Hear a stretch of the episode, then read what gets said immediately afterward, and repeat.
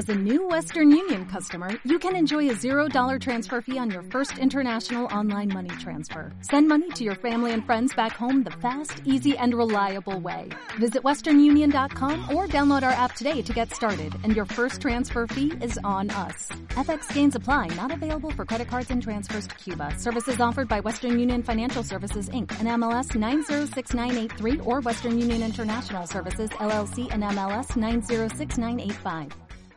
Nutrición Imperfecta, episodio 46.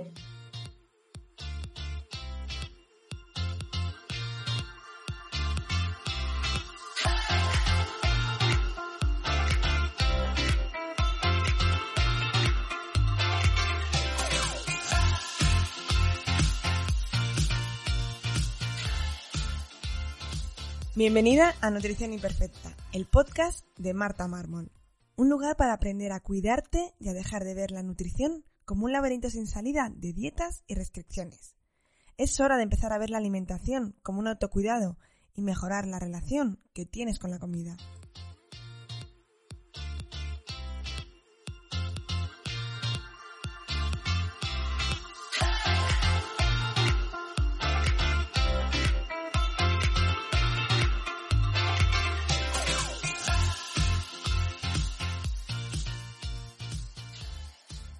Pero antes de empezar con este podcast, si estás harta de ir de dieta en dieta, pasándolo mal, que ya nada te funcione, te enseño cómo salir de este laberinto de las dietas en mi curso gratuito, las 5 claves para perder peso lentamente, que lo encontrarás en martamarmol.com, donde te daré las herramientas necesarias para empezar este nuevo camino.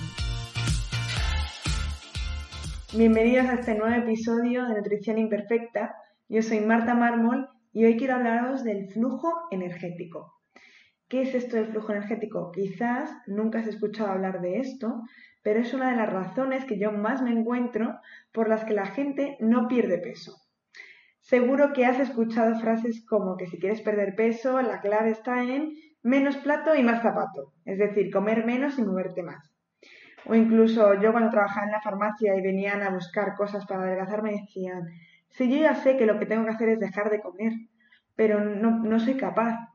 Y claro, yo en esa época que ya empezaba a saber cosas sobre nutrición decía, no, no, todo lo contrario. Y yo sé que es un mensaje que choca mucho. Entonces, ya te aviso que una de las conclusiones a las que va a llegar este podcast es que muchas veces la solución es comer más. Pero como así dicho, seguramente te, te chirrí un poco, voy a explicarlo más en profundidad a qué me estoy refiriendo. Como decía, el flujo energético para mí es la clave por las que muchas personas no pierden peso o se atascan o hacen dietas restrictivas pero no mejoran. Incluso seguro que conoces a alguien que te dice que le engorda hasta el aire, que no come casi nada.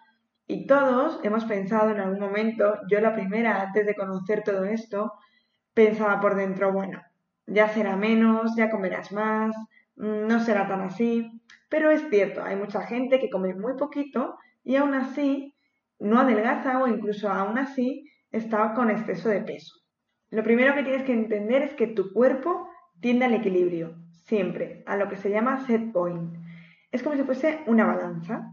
Entonces, cuanto más comas, más va a gastar tu cuerpo y cuanto menos comas, menos va a gastar. De forma que se equilibre. Es decir, si tú comes mil calorías, tu cuerpo va a gastar mil calorías. Y si tú comes 4.000, pues tu cuerpo gastará 4.000. Actúa como si fuese un termostato de la calefacción de vuestra casa. Tú le pones a una temperatura en la que tiene que estar, que sería el set point, sería como tu peso ideal, que ya me habéis escuchado muchas veces decir que este peso ideal no existe. Y cuando digo que no existe, es que no existe una fórmula en la que te digo, pues si tú mides 1,50 deberías pesar, no existe un peso en el que tú estás equilibrada, en el que estás a gusto. Más que un peso es eh, una forma física, pero bueno, vamos a pensar que es esa temperatura a la que hemos puesto nuestro termostato. Si de repente te pasas un poquito de temperatura, te pasas un poquito de calorías, pues tu cuerpo tiende a gastar más, en este caso en la calefacción, pues sería apagarla hasta que se equilibre la temperatura. Si esto funcionase perfectamente, sería así de sencillo y así es como funciona, por ejemplo, si vemos pues en tribus para verlo en la actualidad en tribus en África o en algunos sitios donde siguen teniendo esto muy regulado. Es decir, lo que nos ha desregulado todo es el entorno en el que estamos. Tanto entorno como eh, la comida que tenemos, el estrés, trabajo, forma de vida, ritmos de dormir, o sea, de sueño y vigilia. Todo esto ha hecho que nuestro termostato, que se llama adipostato, esté un poquito alterado, bueno, un poquito bastante. Y esto hace que lo que acabamos de decir de esta balanza muchas veces no funcione del todo bien. Para explicar cómo funciona este flujo energético, siempre pongo el ejemplo del dinero, porque por lo menos yo lo veo muy claro. Y es que cuando tenemos mucho dinero, tú imagínate que tienes una cantidad de dinero que es que, bueno, es que no sabes ni lo que tienes. Tienes gran cantidad. Tú cuando vas al supermercado, que te apetece comprar rape, pues no miras a cuánto está el rape, ¿no? O incluso, pues cualquier cosa. Vas, eliges una cosa u otra, no en función de, del dinero, ¿no? Porque no estás en ese momento de ahorro. Es lo que ocurre cuando tenemos un flujo energético muy alto, es decir, consumimos muchas calorías y gastamos muchas calorías. En cambio, si tenemos muy poco dinero, es decir, un flujo energético muy bajito, miramos muy mucho en qué gastamos las cosas, ¿no? Miramos eh, pues el precio por kilo, miramos si lo vamos a consumir de verdad, bueno, pues miramos todo tipo de detalles o si incluso nos lo podemos permitir, porque hay veces que, pues, que no nos lo podemos permitir, y eso es lo que ocurre, que ahora iremos viendo, cuando tenemos un flujo energético muy bajo, que de repente empezamos a ahorrar en determinadas funciones, unas más importantes que otras, y entonces empezamos a notarlo. ¿Qué síntomas nos pueden avisar que estamos teniendo un flujo energético muy bajo? Bueno, para mí el principal es la falta de energía. Estar cansada, estar apática, que te dé mucha pereza hacer todo, pues que mm, pocas ganas de, salir, de moverte, de hacer deporte, o si haces deporte tener un rendimiento muy bajo. Todo esto muchas veces pensamos que es porque estamos cansados o porque, bueno, cualquier cosa que pensamos que es externo a nosotros, incluso muchas veces nos culpamos a nosotras de pereza, de no tener esa fuerza de voluntad. Y en realidad es que no somos conscientes de que nuestro cuerpo está decidiendo cosas por nosotros y es que está decidiendo que hay algunos movimientos que te los está ahorrando. Incluso he dicho algunos que son conscientes, pero incluso el moverte por la noche en tu cama, si estás con una energía muy baja, esos movimientos no los harás, incluso gesticular, todo eso tiene un gasto que en momentos de flujo energético muy bajo, tu cuerpo va a tender a ahorrar. Otra de las razones es no dormir bien por la noche, tener un sueño que no sea profundo, que no sea reparador, que te levantas por la mañana y sigues estando agotada, como si te hubiese pegado una paliza y no, no notas que has dormido. Otro síntoma muy característico de las personas que tienen un flujo energético bajo sería tener frío todo el rato, descartando que haya un problema de tiroides, que puede ser provocado también por todo esto, pero descartando que haya un problema de tiroides que tienen baja tolerancia al frío, em, en realidad estas personas cuando están haciendo una dieta y empiezas a tener mucho frío, se piensa muchas veces que es por estar perdiendo grasa, pero en realidad es porque tu cuerpo está perdiendo esa capacidad, ese gasto que antes se permitía de generar calor y de mantener la temperatura corporal pues a una temperatura normal en la que estés a gusto. Entonces, como estamos en modo ahorro total, es como ahora con lo de la luz, en modo ahorro total no vamos a poner la calefacción, pues lo mismo, tu cuerpo en modo ahorro total va a decidir que producir calor no es una de las razones principales o una de las cosas en las que va a destinar dinero. Otra de las cosas que más veo es estreñimiento dificultad para ir al baño, ralentizar el tránsito intestinal. Bueno, todo esto también viene dado por, un problema de bajo flujo energético en el que bueno, el sistema digestivo también está un poco en modo ahorro. Luego en temas hormonales, como hemos dicho antes, podemos alterar el tiroides, sería una de las razones, y que en las analíticas nos apareciese alterado. También tema de colesterol, tema de hormonas tiroideas. Y algo que veo muy, muy frecuentemente, más de lo que me gustaría, es amenorrea. La amenorrea es la pérdida de la menstruación, es decir, perder eh, los ciclos que sean irregulares o que directamente no venga por una falta de energía. Es decir, si tu cuerpo no tiene energía, una de las cosas a las que no puede destinarla es a reproducirse. En ese momento no estás eh, condicionado, no, tienes la capacidad, tu cuerpo no tiene la capacidad de hacerlo, entonces por lo tanto retira ese ciclo.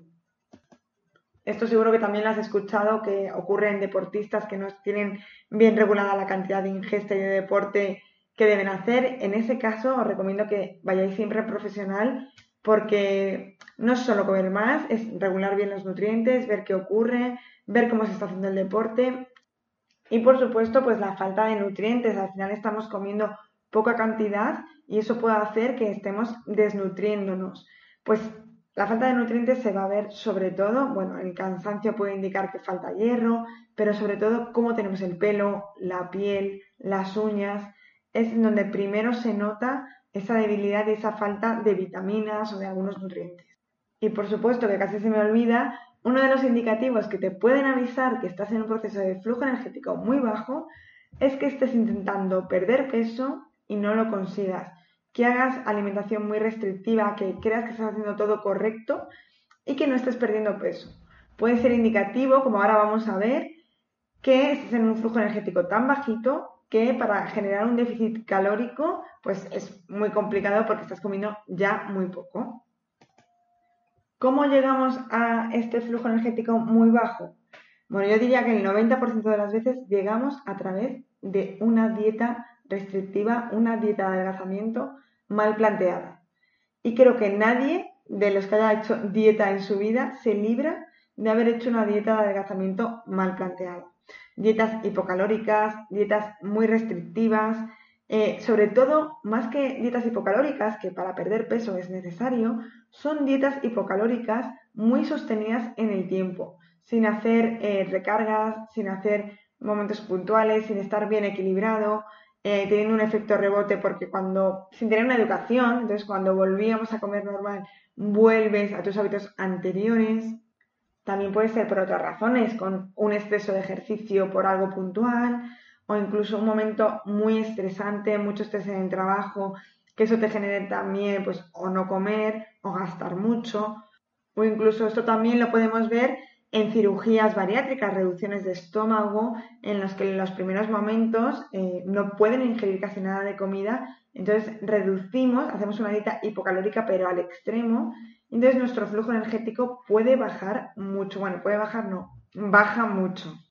¿Qué consecuencias tiene? Bueno, pues como hemos ido diciendo, pues respecto al metabolismo basal, que es el metabolismo, lo que gastamos estando en reposo, pues tenemos menos músculo porque vamos a perder esa masa muscular al tener una dieta hipocalórica, vamos a tirar de ese músculo, vamos a disminuir los procesos fisiológicos, es decir, todos esos procesos que hace nuestro cuerpo, como entra en modo ahorro, pues algunos de ellos va a empezar a eliminarlos, como hemos visto, pues puede quitarnos la menstruación, puede quitar la producción de calor, puede, bueno, pues determinadas cosas.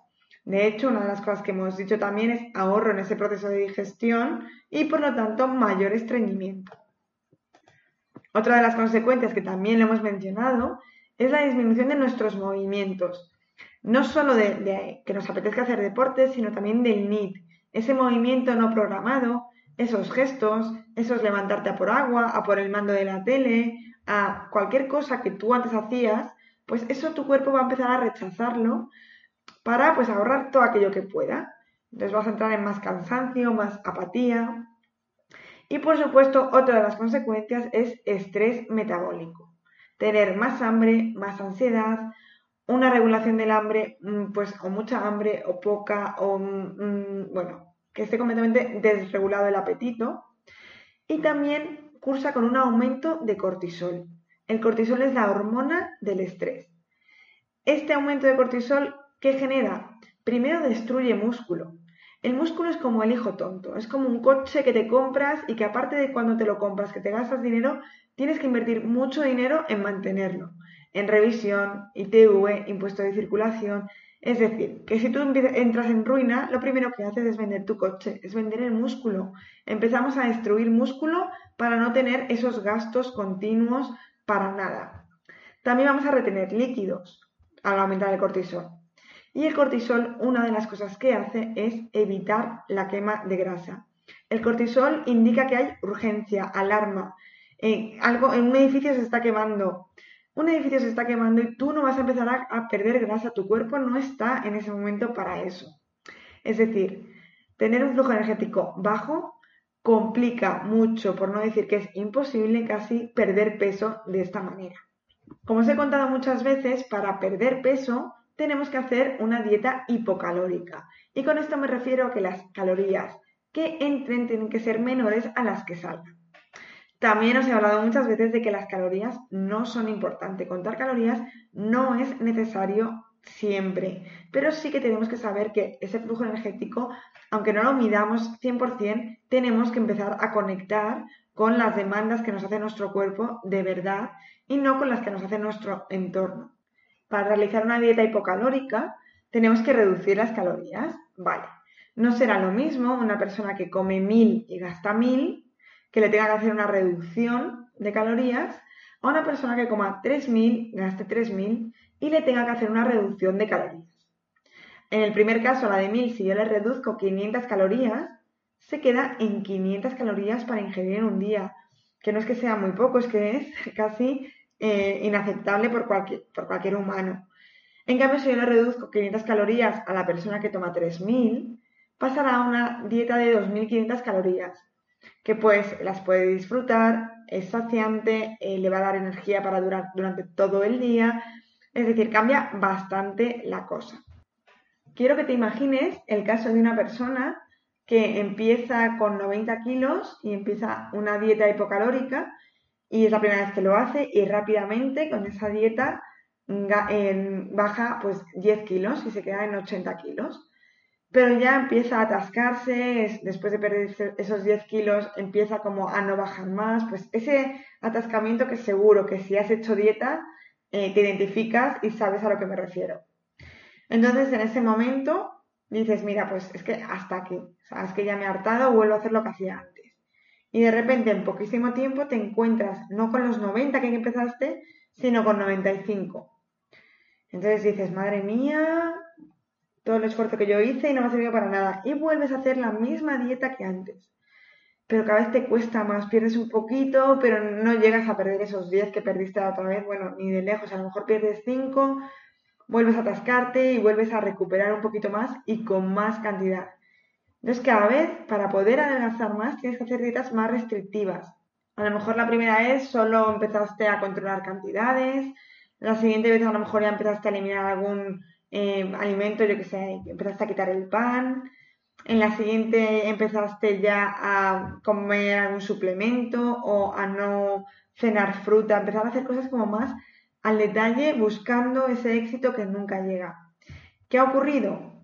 Bueno, normalmente decimos que, nuestro cuerpo está en modo ahorro, que nuestro metabolismo se ha ralentizado. Lo que ha ocurrido es que al principio, cuando no estabas haciendo ninguna dieta, seguramente tu flujo energético fuese alto. Vamos a pensar que tenías un flujo de 2.000 calorías consumías 2.000 y gastabas 2.000.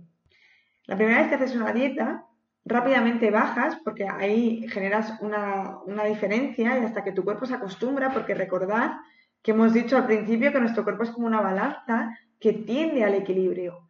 Entonces, durante un tiempo, durante el tiempo que hay diferencia entre lo que comes y lo que gastas, ahí es cuando se adelgaza. Pero rápidamente tu cuerpo tiende a ese equilibrio. Entonces, si hemos reducido 500 calorías y estamos en 1500, pues tu cuerpo empieza a equilibrarse a 1500 calorías. ¿Qué pasa? Que si yo vuelvo a comer como antes, vuelvo a generar una diferencia y vuelvo a engordar. Y encima más. ¿Por qué más? Porque ahora estoy teniendo una diferencia de 500 calorías por encima. Cuando intento hacer la misma dieta, que tanto me funcionó antes, ¿no? Que bajé 10 kilos facilísimamente. Bueno, esta dieta ya no funciona. ¿Por qué? No funciona tanto más bien. Porque tenemos un flujo energético más bajo. No sé si lo entendéis, pero lo que quiero que quede claro es que antes de una primera dieta, muchísimas veces lo que hay que hacer, bueno, siempre hay que hacer una educación nutricional, eso está claro, pero en muchas ocasiones, sobre todo si vienes de una dieta muy restrictiva, de comer muy poquito, de comer como un pajarito y no adelgazar, lo que tenemos que hacer es aumentar el flujo energético. Es decir, comer más. Sí, sí, me estás escuchando bien. Muchas veces vas a tener que comer más para poder empezar un proceso de pérdida de peso. ¿Y cómo pasamos de un flujo energético bajo a uno alto? Bueno, por supuesto aumentando las kilocalorías que vamos a ingerir, pero yo no me centraría en esas, en esas calorías ni en medirlas, sino en comer platos completos que te aporten saciedad, sin retirar grupos de alimentos, perdiendo sobre todo el miedo a aquellos alimentos que son más densos calóricamente, por ejemplo, frutos secos, aguacate o incluso a hidratos por la noche o frutas prohibidas en muchas dietas como plátano, higos, uva, todas estas cosas es un resedieteo. Yo siempre digo en la primera, en la primera sesión de pérdida de peso, siempre les explico que las primeras semanas van a ser de resedieteo, de resetear todo aquello que vienes pensando que sabes sobre nutrición de otras dietas pasadas, porque normalmente son erróneas, porque si te han llevado hasta aquí es porque lo que hacías antes no servía. Muchas veces mis pacientes me escriben con miedo de, pero, ¿de verdad que no te has equivocado? Una paciente hace poco, que a lo mejor eh, escucha mi podcast, o sea que a lo mejor me escucha, em, me decía que es que en la otra dieta solo le dejaban poner seis aceitunas. Entonces ella me decía, pero ¿estás segura que no te has equivocado y me dejas poner aceitunas?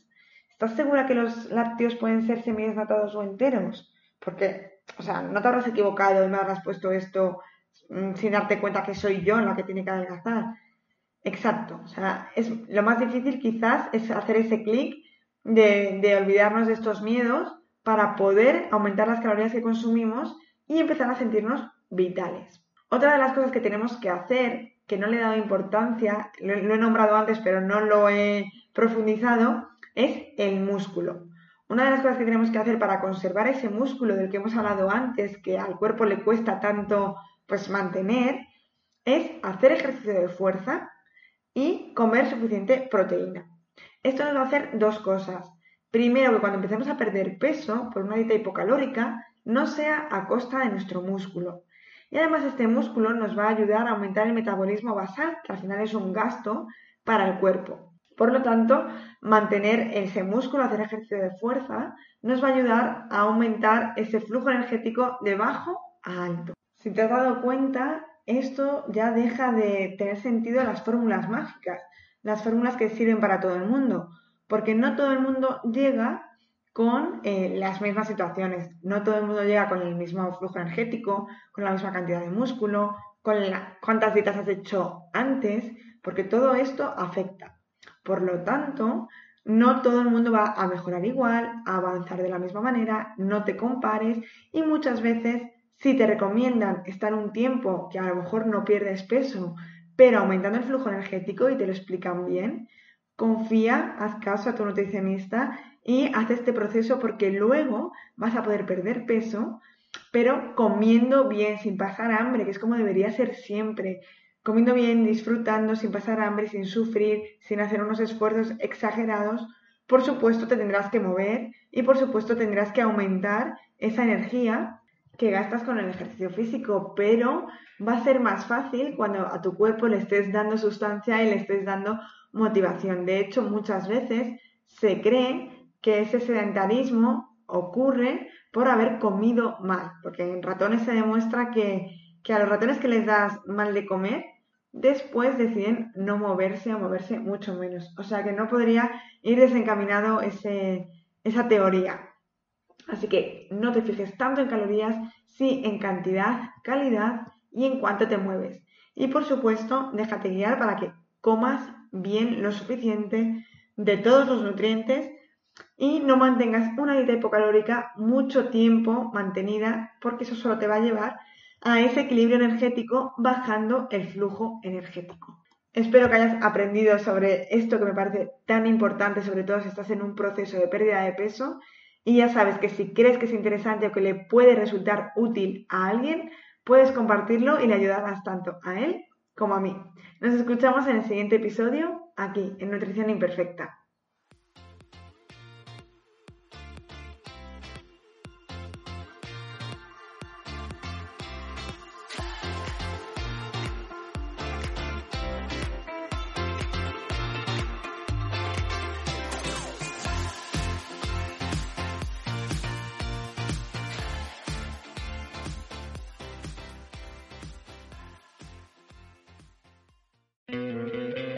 ¿No te encantaría tener 100 dólares extra en tu bolsillo? Haz que un experto bilingüe de TurboTax declare tus impuestos para el 31 de marzo y obtén 100 dólares de vuelta al instante. Porque no importa cuáles hayan sido tus logros del año pasado, TurboTax hace que cuenten. Obtén 100 dólares de vuelta y tus impuestos con 100% de precisión. Solo con Intuit TurboTax. Debes declarar para el 31 de marzo. Crédito solo aplicable al costo de la presentación federal con TurboTax Full Service. Oferta sujeta a cambios o cancelación en cualquier momento.